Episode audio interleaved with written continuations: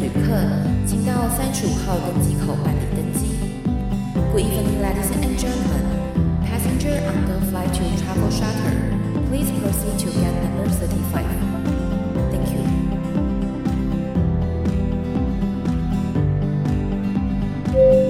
各位贵宾，我们即将起飞，请确实扣好系紧您的安全带。谢谢。Ladies and gentlemen, we are ready for takeoff. Please make sure that your seatbelt is fastened. Thank you.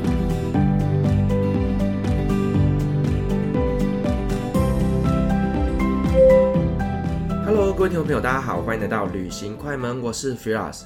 我们在前几天呢、啊，我们邀请了 Jasmine 来跟我们分享了她在墨西哥那边呢当华语老师的故事，以及呢她在墨西哥那边的一些旅游的经验。那今天呢，我们一样邀请到了 Jasmine 来跟我们分享她当初呢在墨西哥城那边的生活点滴，以及当地有什么好吃的美食。欢迎我们今天的来宾 Jasmine。Hello，各位听众朋友，大家好，我是 Jasmine。啊，欢迎你又来了，耶、明明就同一天。对呀。好，那我们刚刚在上一集我们聊到了很多关于你在呃墨西哥那边旅游的故事。那我们今天这一集我们要来聊比较多是在生活方面的一些故事。嗯、那你当初是到墨西哥是在墨西哥城吗？对，我们学校就基本上算是在墨西哥的市中心。墨西哥有一个叫做革命纪念碑的景点，我们学校就离那个旁边超近，我每天都经过这个百年古迹。对，所以那个。碑也是说我们去墨西哥必去的景点嘛？我是觉得它不一定要必去啦，可是它也是一个景点，就一个广场这样子。嗯，嗯哼，OK。那我一开始会最想要了解，就是在墨西哥城那边的治安好不好？治安不好。怎么说？你有遇过一些不好的事情吗？手机被偷啊？被偷还好吧？哦，所以治安不好。要怎么说？很多小偷不等于治安不好，是不是？啊，你好了，我好，我自打嘴巴，好不好？就是我，因为我直觉就是治安不好，可能会跟安全性比较有关联性啊。那当然，你说小偷很多，那也是一种社会治安混乱的一种状态。对，他们小偷真的是多到你可能过个马路，就是因为哦，我们要去 Zocalo 一个宪法广场的时候，那边有非常非常多的观光客，所以等红绿灯的时候是。很挤的，大家在等一个小小的红绿灯。那只要一绿灯，你的东西可能就会在那个刹那、那一两秒之间不见。所以等于是说，你在行进的过程当中，都很容易会遇到扒手。对，呃，行进的过程当中是这种市区的观光大景点会有，可是另外一种是最常见的就是地铁。对，地铁里面超多小偷。每一次只要进地铁，所有的墨西哥朋友都会提醒我们说：手机、钱包顾好哦，小心哦，这样。所以他们那么多小偷，是因为他们本身经济条件不好的原因吗？我觉得是哎、欸，因为大部分偷的就是穷人家的小孩啊，或者是训练有素的。我不知道大家有没有看过《孤雏泪》啊？我知道那一部。对，我小时候看《孤雏泪》的时候，他有一段就是他们在训练小孩子怎么变成一个小偷。对，哇，那真的是很难过的一个桥段。对，然后我其实有一点点在想象，是不是他们的小孩也是这样训练出来的？真的迅雷不及掩耳，但是真的也有听过，呃，手法很粗糙的小偷。我想听，就是我朋友有一次搭 Metrobus，Metrobus 就是有点像他们的 BRT。对，那呃，我朋友他就感觉到他的他的他没有感觉到他的东西被偷。可是他看到他的钱包在别人的口袋里，哈，所以他就知道他的口他，他已经被偷了。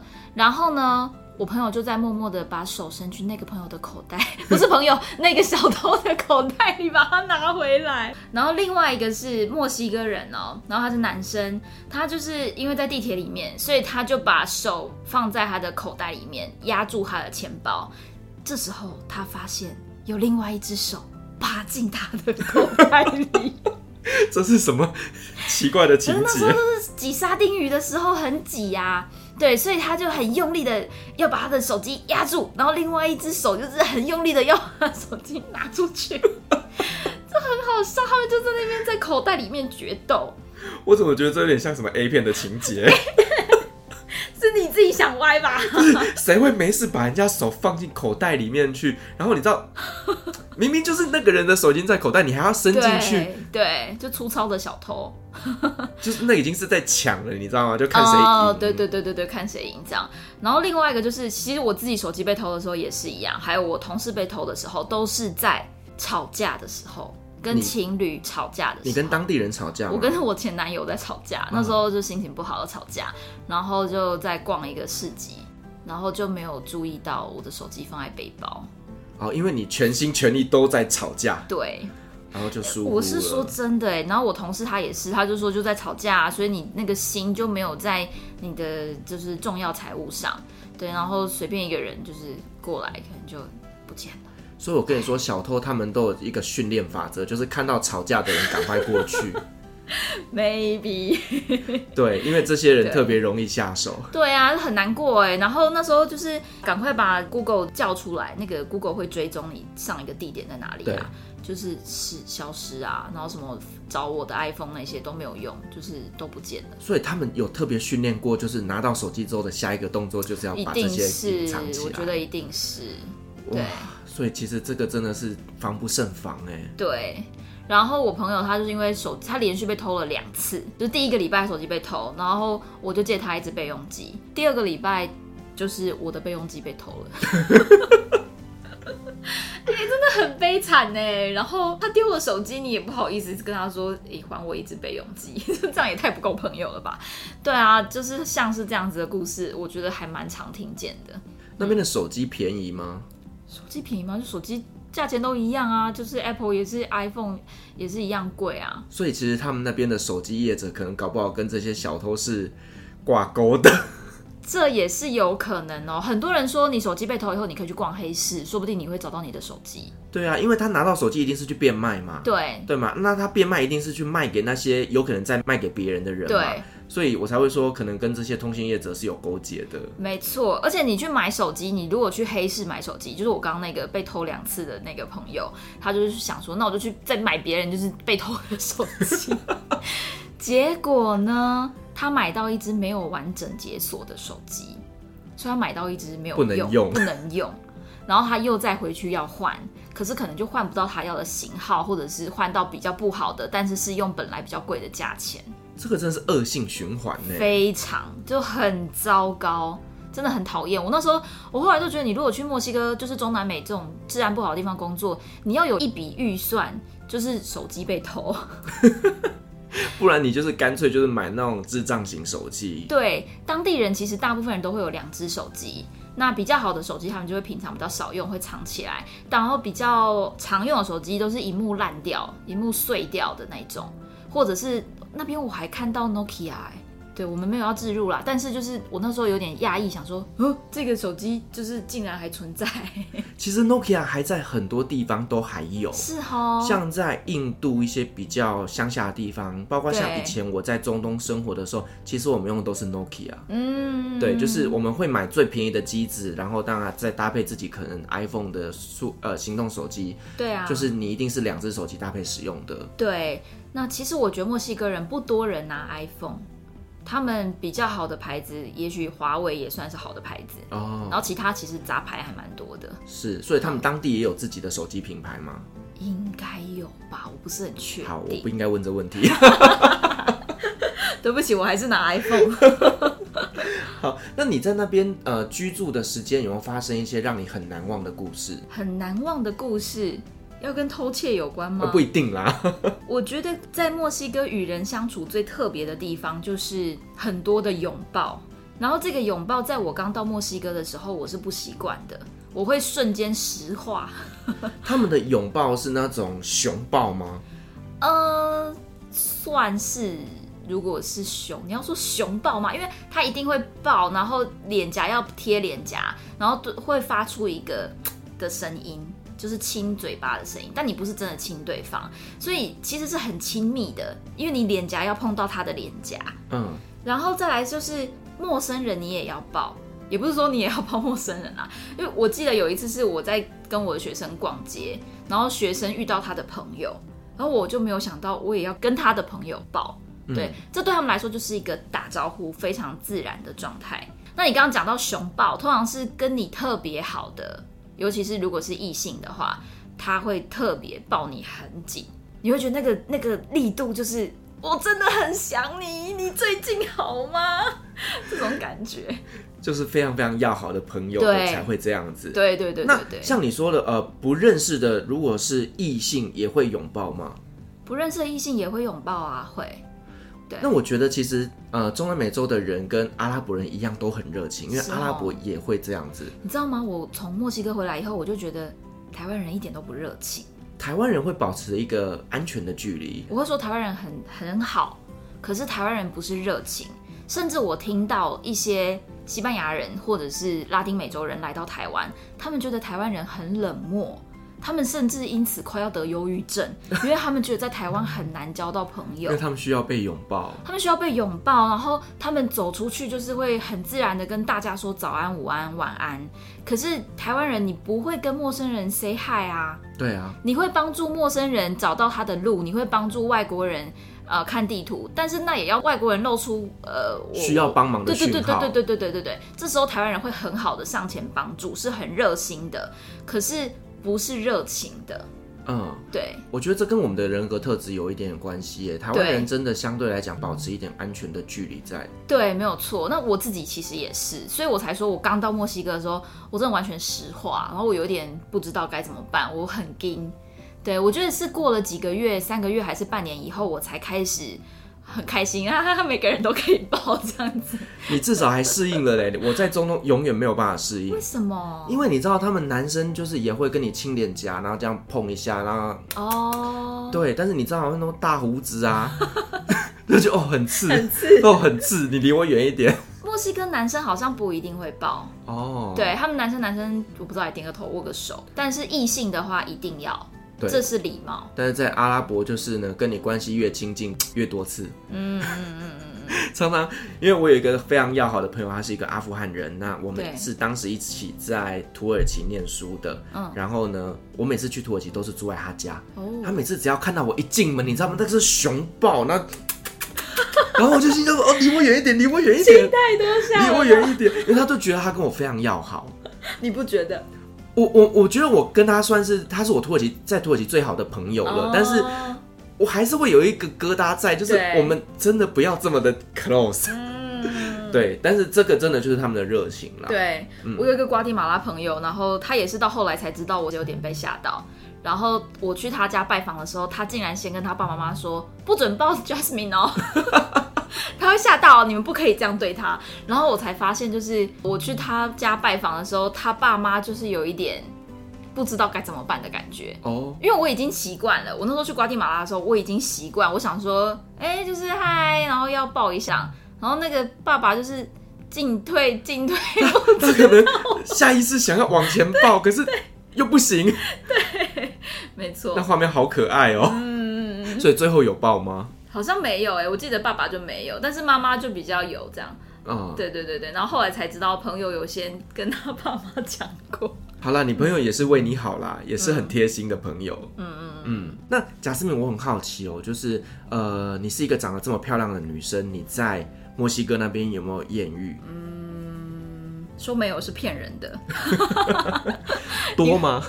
因为真的很容易，我觉得就像你如果在中东，你应该也蛮能理解的。就是如果当地的华人很少的话，你就是众多瞩目的焦点。对，可是我的艳遇都是男生呢。真的假的？是哦。你要知道，阿拉伯的女生是不会主动的。哦。对，所以主动的都是男的。墨西哥很主动，对，都是，而且他们就是直球。然后再来一个是我很喜欢他们的点是，他们也不一定要干嘛。他们就是，我就先跟你当朋友看看嘛，我也没有想那么多啊，啊，你不要 你不要自己脑补很多，对。然后墨西哥，其实我在台湾算是乖乖牌，我没有去过夜店，只有大学迎新宿营去过夜店，对。然后在墨西哥的时候，这对他们来说是一个正常的休闲活动。就是他们开 party，他们就跟爸妈说：“哦，我们跟姐姐，他们会约他们的 cousin，约很多人一起去夜店里面开 party，这样对，所以就还蛮多机会可以去夜店或是酒吧。那这也是我第一次发现，我只要去厕所一趟，然后我就得把这这一间酒吧走一走一 round 嘛。嗯，我如果认真想要找个人，试试看的话，很容易。我就是把眼睛睁大，然后四处张望，就有一种那种迷途的羔羊这样子。也不是迷途的羔羊，就是看看有没有人要跟我对上眼。哦，只要有人对上眼，然后我认真看他一眼，或是给他一个微笑。如果我觉得他那就是一个不错的话，对，这就是一个暗示了。那他有兴趣，他就会过来了，哦、很快哦。就等于是你在用雷达扫射，对对对对对，然后跟大家散发出一种讯息，就是老娘今天要，就是哎、欸，我今天有空哦，有人要跟我跳舞吗？对，基本上这样子还蛮。我觉得算是有有效哎，提供大家一个方法。对，就他只要对你有兴趣，他马上会过来跟你就是 say hi，然后问你是哪里人，你怎么会在这里？其实外国人要聊天很容易啊，就是要找话题。对，对对对。然后你有兴趣，你就是可以继续聊下去；然后没有兴趣的话，你就是可以用中文跟台湾朋友说。我不行，快带我走！反正他也听不懂中文嘛，就旁边人都听不懂中文。那我朋友就会说：“好，我们换一个地方跳。”我们就是直接移动。那我朋友就来救你了。对对对对。那如果来的是长得不帅的呢？对啊，这就是我刚刚说的，就是用这种方法。对，如果你觉得这不是你没有很想要，或是没有很喜欢，那你就会默默的跟朋友讲，然后再赶快换到另外一个角落，这样。嗯嗯。那墨西哥男生普遍帅吗？我觉得普遍不帅，哦，普遍不帅。对，他们的长相是比较怎么样？可以稍微跟我们形容一下吗？矮矮胖胖大胡子。哦，矮矮胖胖大胡子。嗯，呃，就有点像是小时候我们可能吃什么零食，然后会有戴着那个大的帽子，哦、那个那个什么，我有点忘记，有一点，对对对对对。最普遍我觉得是这个印象，就是路边卖 taco 的阿伯，啊，对对对，嗯，类似那个样子的形象。对对对，对。哦，那你有遇过帅的吗？有啊。我们在那边就蛮有机会可以挑的，嗯，对，所以等于是说，我们华人在那边是蛮受欢迎的，对，因为你是特别的嘛，OK，真的是市场哎，所以在台湾，其实我真的老实说，我觉得我在台湾也不是美女啦，对啊，可是在，在在其他国家就蛮吃得开的。嗯，对。其实我觉得台湾的女生呢，她们在国外很受欢迎，有个原因是因为我觉得好像国外的男生他们莫名其妙对于华人女生有一种呃，我不会去形容他们一个想象，对，就是亚洲气质，然后呢、嗯、很美好，然后又丹凤眼，他们觉得丹凤眼很漂亮，嗯，然后又觉得说我们台湾的那个精致小巧的鼻子是很可爱。我之前有背过一个中东人说：“哇，你的鼻子好可爱哦！”我问他为什么，他说：“好像纽扣一样。”我想说这是怎么赞美啊？而且你知道吗？圆脸在台湾是。大家觉得不太好的，对，会觉得脸很大。对，就男女生啊，其实很多人都会很在乎自己的脸大小嘛。对。可是其实到国外啊，脸圆才是王道。真的哦。真的，尤其在中东。我不知道。对，因为阿拉伯人他们就喜欢圆润饱满嘛，哦，就是女生可能呃圆润一点，卡高森，可能像台湾一样传统的概念，嗯，所以他们他们的审美观是喜欢圆一点点的。对。对，所以我曾经在那边就被说你好漂亮，长得跟月亮一样。长得跟月亮一样，你可以唱对他唱《月亮代表我的心》。我当时真的心里只有干你娘，太好笑了。但是，嗯，我觉得墨西哥对于美没有特别的定义，他们真的就是各种都可以。你有自信，你做你自己就好了，就是一种美。那他们甚至在挑选对象的时候的范围也很广，可能很瘦的女生、很胖的女生、白脸的、拉丁脸的、黄呃黄种人，通通都交往过。嗯，对，所以这是我觉得我非常佩服拉丁人的地方，他们真的是兼容并蓄。你这个形容词，我是说真的啦，就所以你在那边不需要有任何的自卑，觉得自己不够白、不够高、不够瘦，甚至是不够胖，对，或者胸部不够大、屁股不够大都不用。只要你找到一个爱你的人，他就是满满的爱意，满满的爱砸给你。对，真的，他们爱我觉得真的很多哎。可以稍微形容一下怎么样的多法吗？我的第一个 dating 的对象，他的多就是随时都可以跳舞，然后就连在走楼梯都可以突然把我公主抱。对，然后。就是可以看着你，就是很深情款款，然后再来一个，就是他们就是很贴心，然后会很为了你着想。你在做什么决定的时候，绝对都是先问你的想法。比如说你去他家人住做客，那你要不要帮忙洗碗？嗯，那他可能会问你的是，你想要洗吗？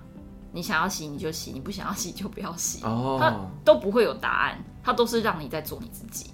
然后你想要吃东西你就吃，你也不用担心是宵夜时间，然后会很胖。就也不用在乎说什么哦，我就是要节食，为了漂亮这样子。他们会问你说，你为什么想要节食？你是因为自己想要瘦一点，所以你做这件事让你觉得快乐吗？那你就去做。那如果你是因为觉得我就是太胖。然后不开心还是怎么样？然后你你做这件事情很痛苦，其实你很想吃，那你就不应该这样做，你就应该去吃。他们完全都很人道，然后然后他的结论都会是，不管你做什么决定，我都一样爱你。对，然后他们每天的呃每天都会有无限的赞美，每天都觉得哦你今天好漂亮哦，或者是哦你今天妆好漂亮哦，你这件洋装好美哦，然后或者是他给你的昵称，他们的习惯的昵称就是。就是米亚莫，或者是米那个我的天空啊，我的爱呀、啊、这些的。这个其实你知道吗？在阿拉伯有一句话，就是如果大家去中东，一定会很常听到，叫做哈比比。哈比哈比比，那哈比比其实它在阿拉伯文里面的意思就是。我的爱人，嗯哼，对。那如果是对于女生讲，就是 Habibati，就是 Habibati，对，就是类似这样子，就是非常非常亲密的用词哦。可是你知道，在阿拉伯人啊，他们只要是不管是兄弟姐妹，知道，哎，Habibi，Habibi，哦，所以大家都是。对，反而不显得就变成是好像 friend 的感觉，哦，my friend。但其实他的意思其实是我的爱人。对，所以我每次只要在阿拉伯听到这句话的时候，我就会翻白眼，哼，我就心想说，谁跟你 Habibi？全世界都是我的哈比比。对，这这跟你讲，在阿拉伯你一定会每天听到这句话。哦，这样子会不会觉得你的那份爱就不特别了？我就觉得就是太泛滥了。哦，对，每个人都是你哈比比，那我不要了。如果你给我的跟给别人是一样的，那我就不要了。嗯，哎、欸，但我觉得拉丁人很有趣的一个点是，他们虽然在呃还没有稳定关系的时候是这么的多情。但是他们一旦稳定关系，他们很爱吃醋哦，真的啊？对，他们就会有占有欲，或者是很爱吃醋，甚至你我有的我听过比较夸张的，会管你的穿着，因为穿太露这样子。对对对对对，可是这也看人，但因为我自己没有遇到这样的状况，或者是说我刚好遇到的都只是在 dating 还没有到就是认真正式的交往，对，但是正式交往的是真的有听过那种。你跟别人聊个天，他就觉得你为什么要跟人家这么好？就是控制欲啊。对对对对。所以是呃，男生会有控制欲，那女生呢，会不会也对男生有这样控制欲？我觉得都会有哎、欸。可是他们就是你一旦进入正式关系，才会有这个状况。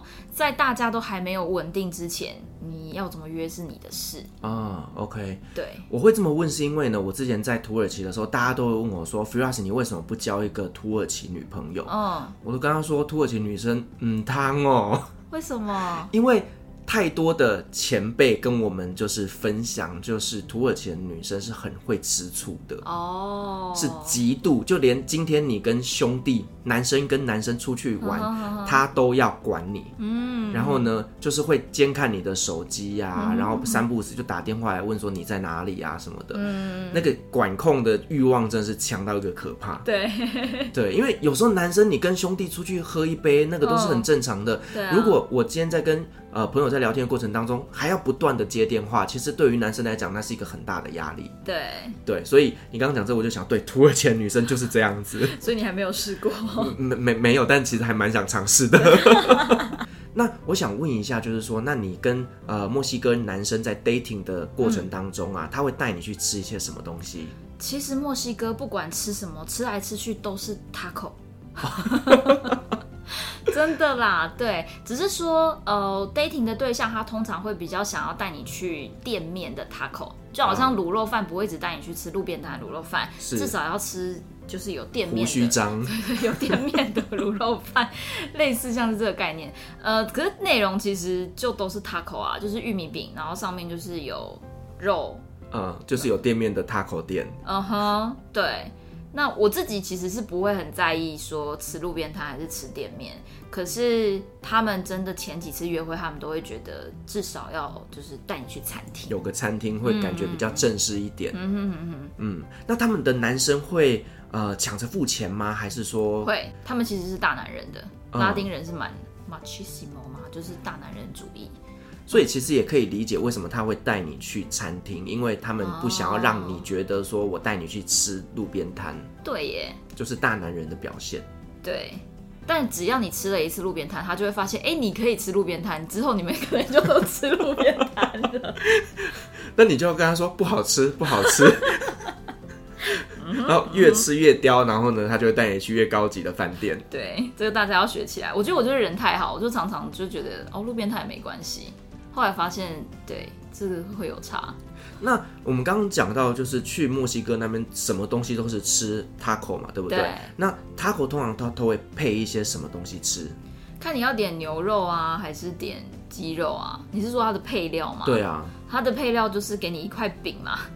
然后你就点牛肉或鸡肉，或是部位，有的有的 taco 店是都卖牛的部位，嗯、牛的眼睛啊，牛的侧眼啊，什么就是不同的部位。对，所以呃，再来你拿到的就只有肉跟饼，嗯，可是它会有不同的配料是你自己加，可能会有切碎的洋葱、番茄、辣椒、沙沙酱、仙人掌。仙仙人掌，哦、嗯，是仙人掌酱吗？不是，仙人掌是切好一条一条的，就是有，有点像是那个青木瓜丝的概念吗？我没有这么丝，是比较粗的海带哦。Oh, OK OK，比较粗的海带，然后吃起来是酸酸甜甜的，是好吃的。呃，看人，看你的表情我就知道了。我是没有到非常爱啊，这是一个酸酸甜甜的。你要说蔬菜吗？就是这是他们的配料。嗯，所以其实 taco 不管配什么都可以。嗯，对啊，它就有点像是台湾的米饭的概念。台湾的米饭的概念，就主食，主食啦，对对对，是他们的主食。嗯，嗯，那在墨西哥那边，除了 taco 以外，他们还有什么样的美食呢？除了 taco 以外，也很常吃的就是一个很像法国面包的，或者是拖鞋面包的。然后里面再夹你要的料，他们叫做棺材板，都打啦，这就是棺材板呐、啊。如果说你有看过《罗马》这部电影的话，里面就有蛮长一直讲到都打，就是他们很传统的食物，嗯、很像是很大的法国三明治面包。啊哈哈，对，那好吃吗？我觉得这个是好吃的，OK，因为这个就比较符合。我们习惯的饮食，就我们还算蛮常吃三明治这一类的东西。对对，所以我觉得都打也是很常吃到的东西。嗯，那像我们台湾其实常常会吃到，就是什么墨西哥辣鸡翅啊，嗯、这个在当地有吗？墨西哥的美式餐厅有辣鸡翅，但当地哦，所以我懂了，所以其实它是美式餐厅，并不是墨西哥餐厅。对，也不是哎，他们有一两间店有在卖鸡翅，可是。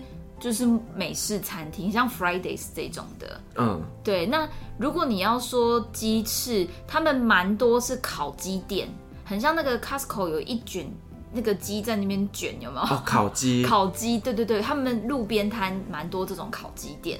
对，那你你烤鸡店当然可以只买鸡翅的部分，嗯，可是你也可以买半只鸡、一只鸡或是鸡腿。嗯，那为什么墨西哥辣鸡翅要叫墨西哥啊？是不是它的酱？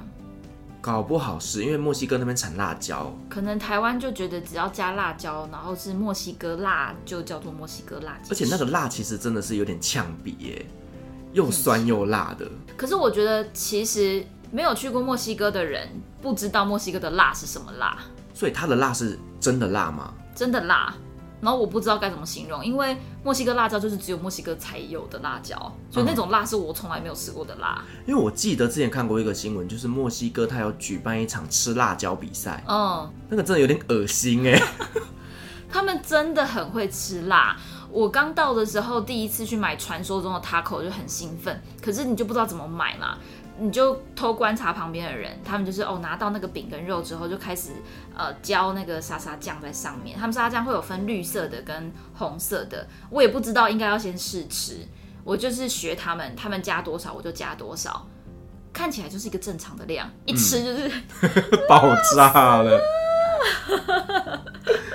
对，我后来大概都只加一滴两滴，不夸张，真的，一滴两滴就够了。嗯，对。那我很好奇，就是你刚刚讲的是绿色跟红色的沙沙酱，它们是材料不一样吗？还是吃起来口感也差很多？其实我觉得口感差不多，但是是材料不一样。他们有红色辣椒，红跟绿色辣椒，然后或者是有的是加番茄。嗯，对，所以才会颜色不一样。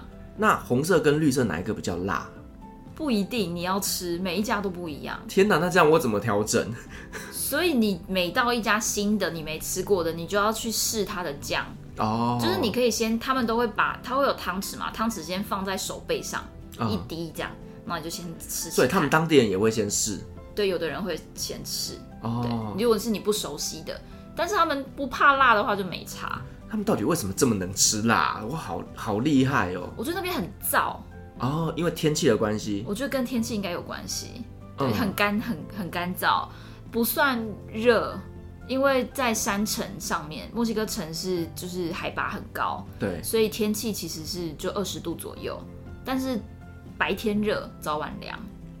因为我们知道说，在四川、重庆那边的辣，它是因为当地的一些气候关系，它是潮湿的，所以它必须要把你体内的湿气给逼出来，所以说他们才会吃很辣。可是照你这样讲，其实，在墨西哥那边的天气它是干燥的，对。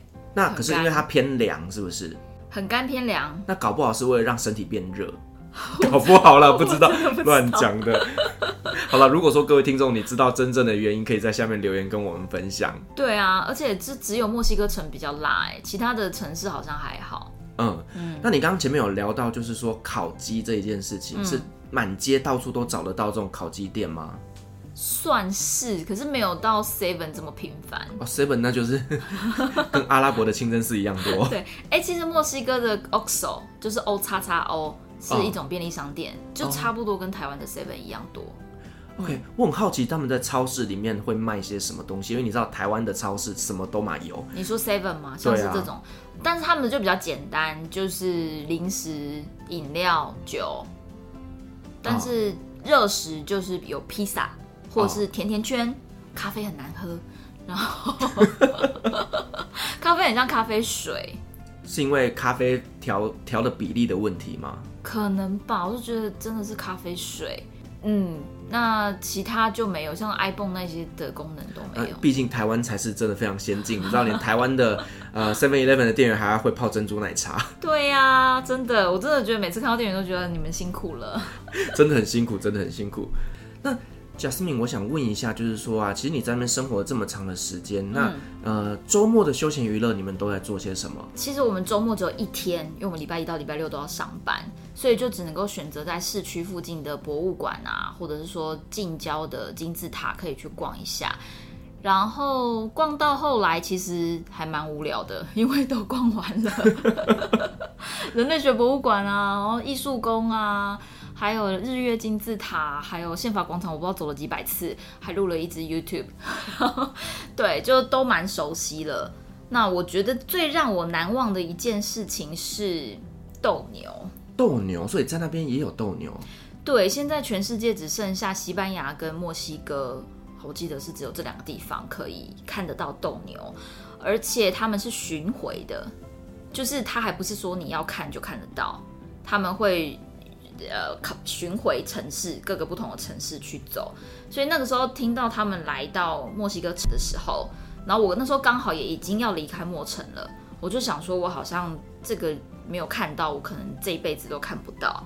那我以我那时候问了几个墨西哥朋友说，我想要看斗牛，你要不要？你可不可以带我去？但他们都给我一个非常奇怪的脸，然后不可思议的脸。为什么？当地人不看吗？不太，我的朋友年轻人，我觉得不太看，他们就是觉得说，你为什么要做这件事？你为什么要去看这个表演？然后我那时候不懂，我不知道，我只是觉得我只是没看过斗牛，我去看一下，就好像我那时候去看摔跤，我就去看一下这样，我没有想太多，你好奇，对，就是好奇，然后就去，我也没有 Google，我真的觉得，对，我没有做好功课，我只有查好票价、时间什么的，然后就去了，结果真的很残忍。啊，怎么说？我真的从坐下来就是开始，我就很想离开，但是又已经买票了。嗯，然后我还我真的一边不敢相信自己怎么会花钱，然后坐在那里做这件事情，因为他们平均每半个小时就要杀掉一头牛啊。对，然后就是在你眼前，所以你就是眼睁睁的看着。呃，一头牛被放进来了，然后那头牛都是公牛啊，很壮，然后在整个场上面奔跑，然后他们就会开始，他们都是有 routine 的，对，会先有就是先有人出来，就是让牛斗牛，哦、把牛弄弄累，生气。对，然后斗牛士会射箭在牛的身上，那你射一箭一定不够，对，对，它皮很厚，它不可能马上死，所以再来会有一匹马，上面会有一个人，然后那马的眼睛是被蒙起来的，所以马就走进去，然后会有一个人拿着长矛长枪，马上面有一个人拿长枪。然后直接刺那只牛，天哪！然后呢，所以牛就是等于就是就被又被、啊、又被重击嘛。对。然后这时候呢，牛有时候会反抗，牛反抗的时候，它就会冲撞那只马。可是马的眼睛是被蒙起来的。对。对，所以你就是看着大家在一直在残杀，然后打成一团。对，可是观众们都在叫好，然后观众真的是老年人居多。他们就是呃，就会有人拿雪茄给你啊，问你要不要买雪茄，要不要买酒啊，这是他们的休闲娱乐。我是后来查才知道，说这是早期西班牙他们贵族的休闲娱乐，他们就是要看这堆牛被斗死。对，然后马那个长枪刺完了之后呢，斗牛士会再出来。那我记得斗牛士他会，呃，他会射的那个箭上面是满满的白色棉花。嗯，对，这样斗牛士穿的非常的华丽。他的衣服、他的设计、他的动作都是有设计过的，你会觉得这是一个华丽的表演，而不是一个残忍的射杀而已。对，嗯、然后你就看着那些白色棉花射在那些牛的身上，至少六箭，对，就是半小时之内嘛，会 run 完这一整个行程，嗯、然后直到它已经奄奄一息，你看着那些白色棉花慢慢变成红色，然后满满它身上都是箭。最后斗牛士就会看准他的心脏的位置，给他最后一击，然后牛就会就此倒地。哇，天哪！对，所以我那时候就超级如坐针毡，超级痛苦。然后半小时结束以后，想说，干，就是还要继续吗？继续是什么？继续就是第二只牛再被放进来，然后整场就是可能两三个小时，你就是一直看着一只只的牛被杀。拜托，这个活动可以禁止吗？我觉得天哪，对，我真的不知道为什么这个活动，对，就是很很匪夷所思的一件事情。然后我还没有在我节目上面讲过这件事情，因为我觉得太残忍，然后我有点不知道该怎么样去。描述，甚至我觉得很很惭愧，我很愧疚，我去看了这场表演。其实就是因为我们花钱去买，他们才会觉得这是一个商机，对，所以他们这样的活动才会不断的延续下去，对，所以才有非常多人在抵制这个活动，然后我才豁然就是恍然大悟，就是哦，难怪我约朋友的时候他们都不不去看。对，因为他会觉得你就是促使这个活动继续办的帮凶之一。对，我真的很对不起那些牛牛们，我真的。因为我知道，就是以我们观光客外国人来讲，我们当然不了解这样子的一个文化，一定会好奇想去看一下。我以为斗牛只是拿着那块布在那边跟牛，跟牛玩一玩，没有，不是这样，他们就是要拼个你死我活。然后斗牛士如果没有让那些牛一招毙命的话，还会被观众嘘。可能还要扣薪水之类的，对，那也真的是危险到有一些斗牛士当场死亡。天哪，那不就是说他去做斗牛士的时候还要签下生死状？对对，但他们都知道啊，这这这也是他们的，这个就是他职业选择。对对对对对。天哪，我觉得这个真的太残忍了。各位听众，如果说以后你有机会到西班牙或者到墨西哥，千万不要去参加这样子的活动，不要因为好奇，嗯、因为。我们这样去买票的动作，其实某些层面来讲，就是在鼓励他们继续举办这样的活动。嗯，对。大家如果真的很想了解，可以 Google 就好了，不要像我这么白痴。对。哇，天哪！我觉得贾思敏，你跟我们分享这个故事，真的是让我到现在有点不舒服。对啊，对，但是各位听众千万不要因此给我们给我们负评。什么？我们其实也是在分享，就是这些在世界各地的一些文化。毕竟它虽然是一些不人道、很残忍的东西，嗯、但是它在当地延续了这么多年，我相信这个就毕竟是他们的生活的一部分。那当然，我们就是不要去参加这样的活动就好了。嗯，好，那贾思敏，如果说在疫情过后，我们有一些听众朋友他们想要来规划墨西哥的行程的话，那你有没有什么建议可以给大家的？墨西哥的行程，我觉得要看你有几天呢。如果说你的天数够长的话，可能有二十几天，甚至一个月，那我就真的非常推荐你一定要到瓦哈卡。然后包括我刚刚讲的瓦哈卡的市区，然后到这个蘑菇山，再到更南边的呃冲浪圣地，它那边有非常非常多嬉皮，然后可以看帅哥美女，可以学习冲浪。再来是你可以往东边，东边的 Cancun 那边也是一个就是可以说是中南美洲的泰国哦，度假胜地。度假胜地，而且有非常多的石灰岩洞穴，然后你甚至可以去做深潜，但是你是潜在石灰岩洞穴里面哦，对，所以非常的好玩。墨西哥真的有很多东西好玩，讲不完。对，这也是我会再回去的原因。所以你也有计划在明年的亡灵节回到了墨西哥。对，那亡灵节在当地他们会举办一些什么样的活动呢？他们墨西哥城会有就是游行。但是我不建议大家参加那个游行，因为那个游行我参加了两年，都是什么都没看到，因为人太多了。除非你搬梯子去，搬梯子去应该就可以，或者你住高一点。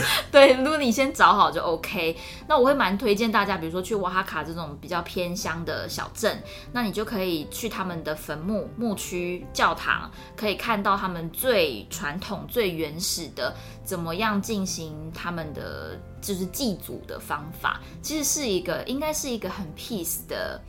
呃的节日，只是因为呃观光的炒作，所以变成一个 party。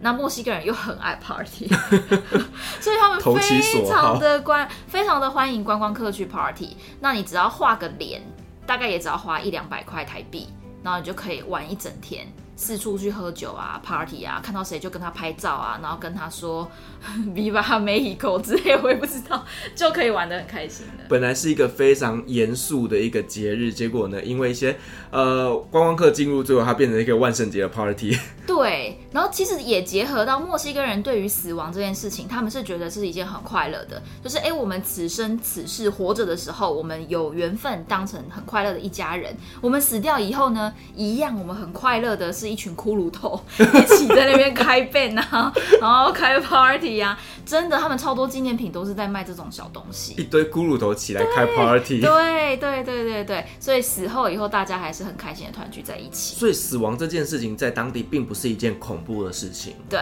对，反正你看他们塑造出一种就是连骷髅头都可以起来开 party，是一个很欢乐的一个画面，没错没错，对，所以其实我觉得真的宗教文化差异很大，其实也影响到我们对于一些人生。的每个阶段有不同的看法。嗯，那我们今天很高兴邀请到 Jasmine，她来跟我们分享了他在墨西哥城那边的一些生活故事，以及呢他在当地有一些艳遇，跟当地的男生他们是怎么样一个大男人哦。那同时我们也聊到了一些墨西哥的美食。那同时呢，我们也分享了一些未来如果有计划要去墨西哥旅行，给大家一些小小的建议。那如果您喜欢我们的节目呢，也别忘记给我们五星好评加分享哦。那同时呢，我们在 FB 有开设旅行快门候机室的社团，如果说针对今天这期节目你有任何的看法想跟我们分享，也可以在那边留言哦。所有的留言都是由我亲自回复的。旅行快门，我们下期再见，拜拜。